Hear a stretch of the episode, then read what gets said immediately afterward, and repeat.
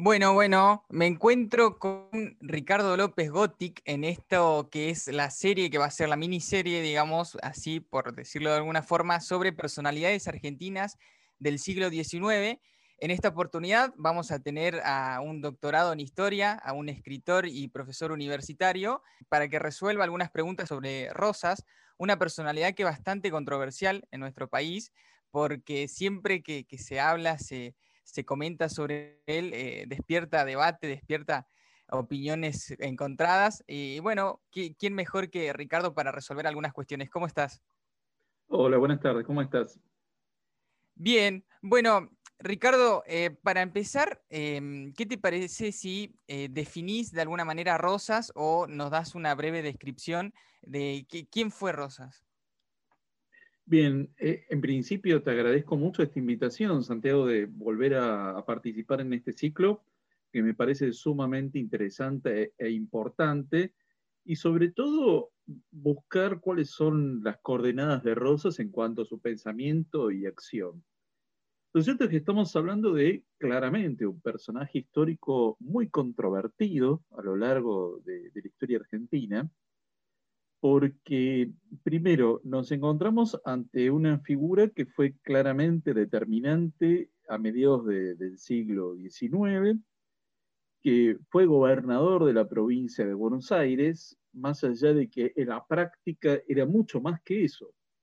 Es decir, era mucho más que el gobernador de la provincia, porque eso pareciera quedar limitado a la geografía de, la provincia de entonces, que de hecho era mucho más chica de lo que es hoy pero que en rigor fue una figura fundamental en esa época y que toda la política giró en torno a Rosas o la lucha contra Juan Manuel de Rosas. Entonces, primero hay que ubicar a este personaje en cuanto a sus orígenes, porque al igual que muchos caudillos de la época, eh, Juan Manuel de Rosas era un una persona con una gran fortuna personal. Esto, en principio, porque muchas veces vamos a encontrar esta caracterización del caudillo como una expresión popular, pero que en la práctica eran personas con una gran fortuna. Es decir, así como Juan Facundo Quiroga no solo tenía una importante fortuna y de hecho podía armar su propio ejército, lo mismo encontramos con respecto a Juan Manuel de Rosas. Es decir, era, gente que podía armar un ejército propio en un contexto en el que en realidad el Estado Nacional Argentino realmente lo vamos a encontrar a partir de Roca, ya consolidado. Sí, podemos ver cuántos años demoró en consolidarse un Estado Nacional. Pero en este caso eran hacendados eh, que además no es que perdieron su fortuna por participar activamente en la política, y de hecho una política muy militarizada, sino que incluso acrecentaron su fortuna. Es decir, había evidentemente una, decisión que hacía que su fortuna eh, eh, creciera en este involucramiento en la política. Y acá vamos a encontrar Rosas en dos periodos como gobernador.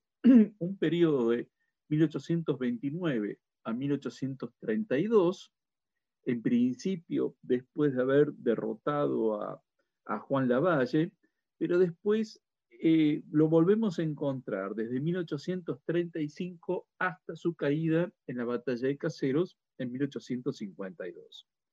Y sobre todo, la etapa más controvertida, la más discutida, es esta segunda etapa en la que nos vamos a encontrar con Rosas, que era reelegido permanentemente por la legislatura porteña, pero que además tenía facultades extraordinarias y la suma del poder público. Es decir, acumulaba una enorme masa de poder que, insisto, trascendía las fronteras de la provincia de Buenos Aires porque en la práctica él digitaba quién era gobernador, quién no, y de hecho se convierte en el jefe supremo de la Confederación Argentina a tal punto que interviene en la política interna de la República Oriental del Uruguay a favor del general Oribe, que era un presidente depuesto eh, en la República Oriental del Uruguay. De modo que... Ricardo, sí, adelante. Permitime interrumpirte un segundito, que es para preguntarte em, sobre esta que vos comentabas, que primero, bueno, tiene facultades extraordinarias y después se le suma, valga la redundancia, la suma del poder público. ¿Cómo se llegó a que se le otorgue eso a Rosas? ¿Cuál era el contexto argentino para que se llegue a eso? Claro, él eh, asume en esas condiciones como gobernador porteño cuando es asesinado Juan Facundo Quiroga. Quiroga era el caudillo del interior de, la Argentina, en ese entonces Provincias Unidas, era el nombre más habitual. Eh, es decir, él dominaba el norte argentino, la región de Cuyo, eh, y eh, fue asesinado y en esas circunstancias él asume como gobernador y empieza a hacer frente a distintas campañas en contra de él, eh, ya sea las campañas que organizaban los unitarios, las campañas que eh, tuvo las expediciones anglo-francesas, es decir, que tuvo que hacer frente a varias campañas, pero a su vez él tampoco generó las condiciones para que esta situación terminara. Esto es muy importante, es decir, que él fomentó muchas de estas situaciones y de hecho hay una correspondencia muy interesante entre Quiroga, Rosas y Estanislao López, que era el gobernador de Santa Fe, en torno a la organización constitucional de las Provincias Unidas. Esto también es importante porque justamente Rosas se va a convertir en un obstáculo para la organización constitucional. Y este es un, detalle importantísimo, porque la postura de él, él siempre decía, bueno, primero cada provincia se tiene que organizar a sí misma con su propia constitución, lo cual podemos decir, bueno, sí, tenía bastante lógica, pero lo cierto es que él, en esos años que fue gobernador, no movió ni un centímetro para organizar constitucionalmente la provincia. Es decir, la mantuvo en esa situación preconstitucional, porque hay un detalle que me parece esencial. Cada provincia tenía un gobernador, tenía una junta de representantes o una legislatura, pero que en la práctica no había un texto constitucional que las organizara. Es decir, era una práctica, una práctica constitucional, era una costumbre constitucional, pero no había ningún texto al respecto, no había un documento jurídico para esto. Es decir, que era, sí, eh, había una legislatura que en realidad levantaba la mano a favor de todo lo que dijera el gobernador, no era ningún límite al poder, eh, y que en la práctica, bueno, simplemente eh, refrendaba todo lo que hacía el gobernador. Con lo cual, no había un concepto plasmado en un documento jurídico de derechos y garantías, no había una organización del poder, y de hecho Rosas hizo todo lo posible para obstaculizar esto hasta su caída en 1852. A esto le tenemos que sumar, a esta suma del poder público, y ahí entendemos por qué la Constitución es tan explícita al respecto, porque nuestra Constitución no hace una abstracción, habla claramente en base a la experiencia de Rosas, ¿no? de la, suma del poder público y las facultades extraordinarias. Pero a esto hay que agregarle que Rosas, en tanto gobernador de Buenos Aires, era el encargado de las relaciones exteriores. Al no haber un poder ejecutivo nacional, existía que cada provincia delegaba en el gobernador porteño eh, las relaciones exteriores. Y esto se refrendaba año tras año. ¿no? en realidad, la práctica era una demostración de lealtad y de obediencia de Rosas en esta delegación. Por eso, cuando en 1851 el gobernador entrerriano, Justo José de Urquiza, dijo, no, yo asumo la soberanía exterior de la provincia de, Buenos, de Entre Ríos, ¿no? dice, yo no delego este año las relaciones exteriores en Rosas, eso fue interpretado como una traición. Pero en rigor era una facultad del gobernador de asumir las relaciones exteriores de su provincia. No estaba obligado a hacerlo, ¿no?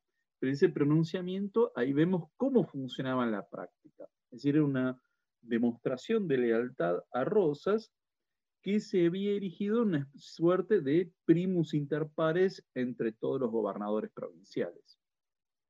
Esta, em, mencionaste muchos temas que ahora vamos a volver, pero me, interesó eh, mucho esto de la negación que tenía él hacia una constitución nacional escrita, em, pues sobre todo porque a él se lo conoce como el restaurador, ¿no? Eh, uno, el restaurador de, la de las leyes que no quiso constitución, entonces ahí hay como una, una contradicción. ¿Cuál es la razón? ¿Era porque esa constitución venía a imponer una suerte de eh, limitación a su poder, a ese poder eh, extraordinario que tenía? ¿O cuál era la razón para negarse a, una constitución nacional? Sí, yo creo que iba más por ese lado de, eh, no estar limitado en el poder y, y, a él le convenía ese statu quo. Y de hecho, en la práctica, más allá de que formalmente era del Partido Federal, en la práctica era un sistema muy centralista, porque las aduanas eran provinciales. Y a ver, el 90% de lo que se recaudaba en las aduanas era de Buenos Aires. Las otras aduanas eran muy pequeñas. Con lo cual, en realidad, una aduana provincial, de haber constituido un gobierno nacional, obviamente la aduana iba a pasar a ser nacional, tal como ocurrió en 1852. Eso en principio. Es decir, que se iba a privar a la provincia de Buenos Aires de, unos fondos importantes y nutridos. El otro es que claramente iba a tener que compartir el gobierno con las otras provincias. En cambio, esa situación, ese statu quo, le permitía tener un predominio sobre el resto del país, que de hecho hay que tener en cuenta lo siguiente, cuando Urquiza hace la campaña del ejército grande en 1852, ningún gobernador salió en auxilio de Rosas. Se quedó cada uno en su provincia, es decir, se quedó mirando a ver qué pasaba.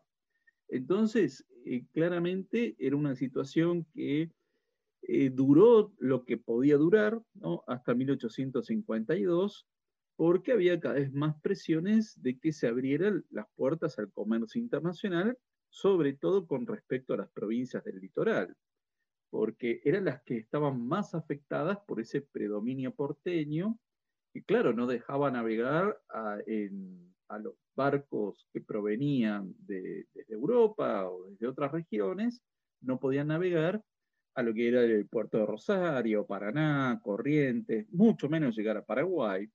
Entonces, lo que se pedía es la libre navegación de los ríos, solamente para fomentar el comercio interno de todo el litoral. Bueno, estas situaciones, ahí vemos que en la práctica era profundamente centralista, es decir, eh, ese federalismo era muy mal entendido porque era una situación en la que cada gobernador manejaba su provincia a su antojo. De hecho, muchos caudillos ni siquiera eran gobernadores formalmente. Hace unos minutos mencionaba Juan Facundo Quiroga. Él no era gobernador de La Rioja. Sin embargo, era el que decidía quién era el gobernador, era el jefe del no solo del partido, era el, comandante del ejército, eh, armaba su ejército, es decir, un ejército personal, decidía quiénes eran los diputados, él decidía quiénes eran los diputados al Congreso Constituyente, por ejemplo, el que votó la fallida Constitución de 1826, los designó él, o sea, a título personal no la Junta de Representantes. Dijo, no, no, esos no, los nombro yo. Entonces, así es como se manejaban estos caudillos, ¿no? Había una, una mezcla de lo personal y lo político y lo institucional era una cuestión totalmente abstracta que no le daban la menor importancia. Eh, y en este sentido, claro, Rosas personificaba mucho de eso. Es decir, un manejo absolutamente personal de lo que era el poder, eh, la legislatura le tenía que ser no leal, obsecuente, ¿no? Y de hecho también instrumenta eh, algunos sistemas de terror interno, como era a través de la creación de la mazorca, que servía como una forma de eh, disciplinamiento social dentro de la provincia de Buenos Aires. Hay, hay algunos rosistas que estuve leyendo en, en, estos tiempos que dicen que, bueno, sí, em, eh, tuvo facultades extraordinarias, tuvo la suma del poder público, pero que era necesario para solapar de alguna manera ese, ese clima de anarquía que se vivía en Argentina. ¿Qué pensás al respecto de esta tesis? Claro, el tema es que no había ningún tipo de rendición de cuentas de esto, porque al no haber una constitución y la legislatura no lo controlaba, obviamente siempre el argumento es evitar la anarquía. Ese siempre es el argumento para otorgar la suma del poder público y, tiene que haber el orden. Bueno, esto en un momento de crisis, yo lo entiendo, pero esa crisis duró desde 1835 hasta 1852 ahí está claro que el problema no era el de el problema era Rosas, ¿no? Llega un momento en el problema es Rosas. Y de hecho, por ejemplo, eh, Alberdi en 1837 plantea, bueno, tratemos de acercarnos a Rosas para que vaya cambiando su actitud y vaya organizando, dando los primeros pasos para una constitución. Y ahí es donde, por ejemplo, en el Salón Literario lo que va a ser la generación de 1837, ahí es, por ejemplo, Esteban Echeverría, el poeta y, filósofo político, ¿no? Dice, no, no, no, el problema es Rosas. Es decir, no es que es el camino del orden, el problema es Rosas.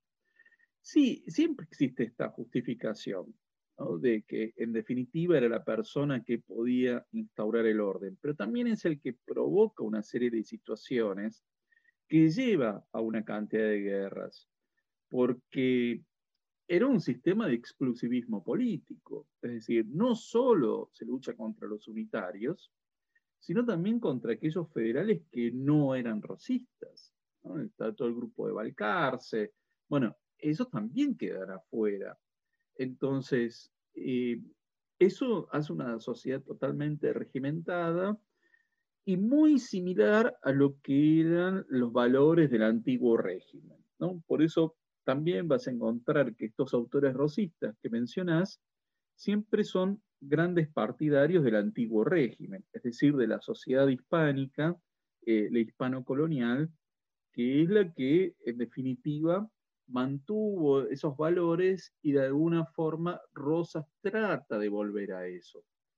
Entonces, ahí es donde vemos esta situación tan particular de que el, el, rosismo también es una gran reivindicación, y sobre todo me refiero a la historiografía rosista, es una gran reivindicación a toda la etapa virreinal y colonial, porque eh, se ve como tanto la experiencia del sistema unitario con la presencia de Rivadavia, como toda la etapa posterior de la organización nacional, como eh, algo negativo, eh, y hay una fuerte reivindicación de Rosas a partir de esa situación. Por eso, en términos generales, quienes reivindican a Rosas son los grupos de carácter nacionalista. Mencionaste a Alberdi y, se, me vino a la cabeza la generación del 37 una vez tuvimos una charla en donde vos exponías cómo eh, la generación del 37 estuvo afectada por el régimen de Rosas y tuvo que llevar, eh, tuvo que, la mayoría se tuvo que ir al exilio, ¿no? ¿Esto es así? Sí, incluso, a ver, sí, claro, claramente. Es decir, hubo una generación de unitarios que se tuvo que ir de, de Argentina, eh, en general iban a Montevideo, pero también hubo una generación posterior, que era la del 1837, que no se identificaban como unitarios, es decir, eh, empezaban a ver con buenos ojos la idea federal, o mejor dicho, la unidad federativa, como eran Alberdi, Mitre, Sarmiento, Echeverría, pero además incluso está la anécdota de, del sobrino de Juan Manuel de Rosas, que era nada menos que Lucio Victorio Mancilla, un personaje fascinante eh, que yo estoy escribiendo una, biografía sobre él, y él era sobrino de Rosas.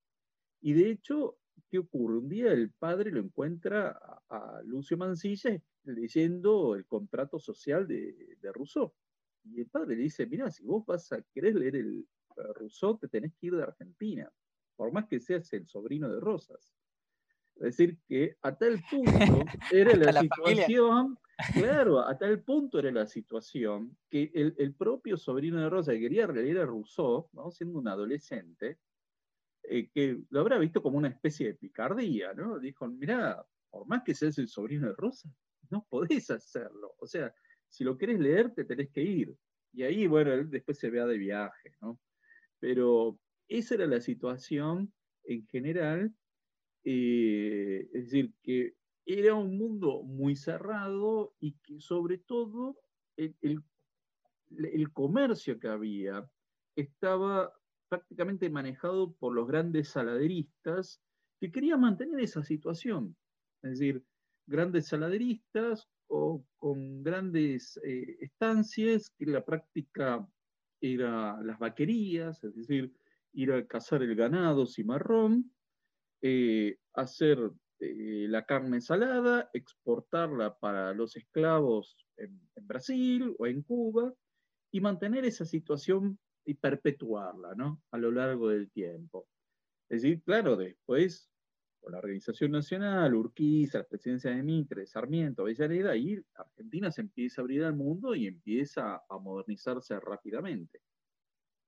Hay, hay otro eh, argumento que se plantea ponerse a favor de Rosas y que es, por ejemplo, te, quiero compartir un, artículo que leí hace muy poquito, que salió el año pasado, que decía algo como que la historia, la historiografía oficial liberal de Argentina tergiversaba la información y, y leía eh, malvado a Rosas, y que una de las fuentes para refutar esta tesis de la historiografía oficial liberal, eh, mala y, imperialista, era, son las cartas de, San Martín que le da a, Rosas y sobre todo el sable corvo eh, que le da después de, bueno, de la vuelta de obligado. Em, ¿qué, opinas al respecto de esto?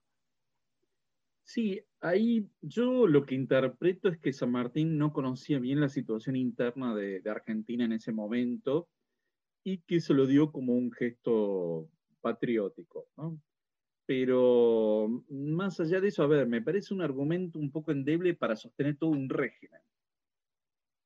Eh, que, San Martín, o sea, San Martín, bueno, sí, tenía una gran autoridad moral, como político, como guerrero de independencia, pero de ahí a que sea la, autoridad que santifique todo, me parece bastante discutible porque San Martín, de hecho, ya hacía muchos años que no vivía en las provincias unidas eh, y que, bueno, era su opinión muy valiosa, muy entendible, pero no deja de ser la opinión de un argentino más eh, pero de ahí a sostener todo un régimen por eso, me parece una postura bastante endeble. Sí, eh, la, conozco, obviamente, no la suscribo para nada, eh, y creo que es mucho más interesante ver la opinión de los contemporáneos y cómo tenían que escaparse de Argentina para poder escribir libremente, ¿no?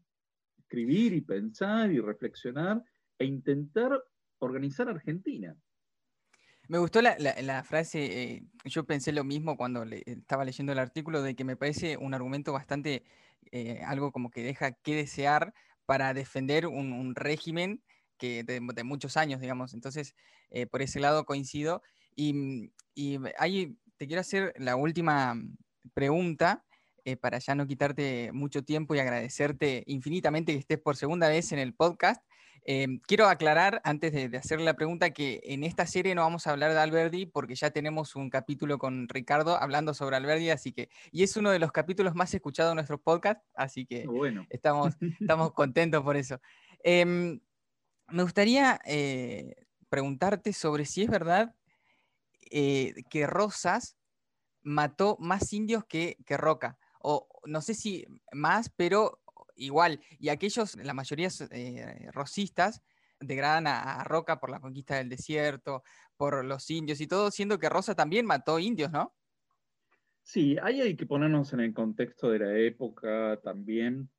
Eh, primero quiero aclarar lo siguiente, bajo ningún concepto, ni la campaña de Rosas ni la de Roca se pueden catalogar como genocidio, porque no fue ni una política deliberada ni sistemática de exterminio. Primero. Eso quiero aclararlo porque tanto con Rosas como con Roca hubo tribus que acompañaron. O sea, hubo jefes eh, indios que acompañaron esas campañas. Era naturalmente, y además Rosas, por ejemplo, ahí está, ¿no? Él no lo hace como gobernador, él lo hace a título personal, ¿no? Es decir, con sus colorados del monte van y hacen la campaña, que obviamente era un poco, y lo voy a comparar con lo que hizo Julio César en la conquista de las Galias, que se mandó solo a hacerlo, y que claramente en el caso de Rosas tenía que ver con sus intereses personales de, su hacienda.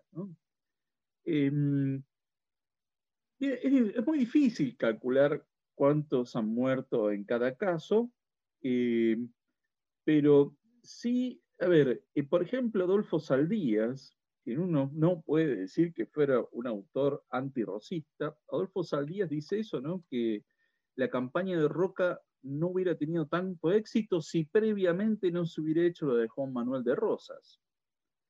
Eh, la verdad es que es muy difícil calcular eso, pero evidentemente eh, sí la visión de Roca eh, en ese sentido, y estamos hablando de 50 años después, tenía que ver con la consolidación de un territorio. Es decir, no era simplemente expulsar a malones que atacaban la frontera permanentemente, pero no era, eh, eh, a ver, porque a veces puede dar la idea de que era una confrontación permanente, ¿no? Es decir, que había como una suerte de, coexistencia entre las dos culturas, eh, había muchos blancos que se refugiaban en las tolderías, por otro lado, hubo un, un cacique que se llamó Mariano Rosas, que fue precisamente el hijo de un importante cacique que fue justamente en esta campaña que hace Rosas, lo capturan y Rosas se convierte en su padrino y, lo, va, lo, lleva a trabajar una de sus estancias.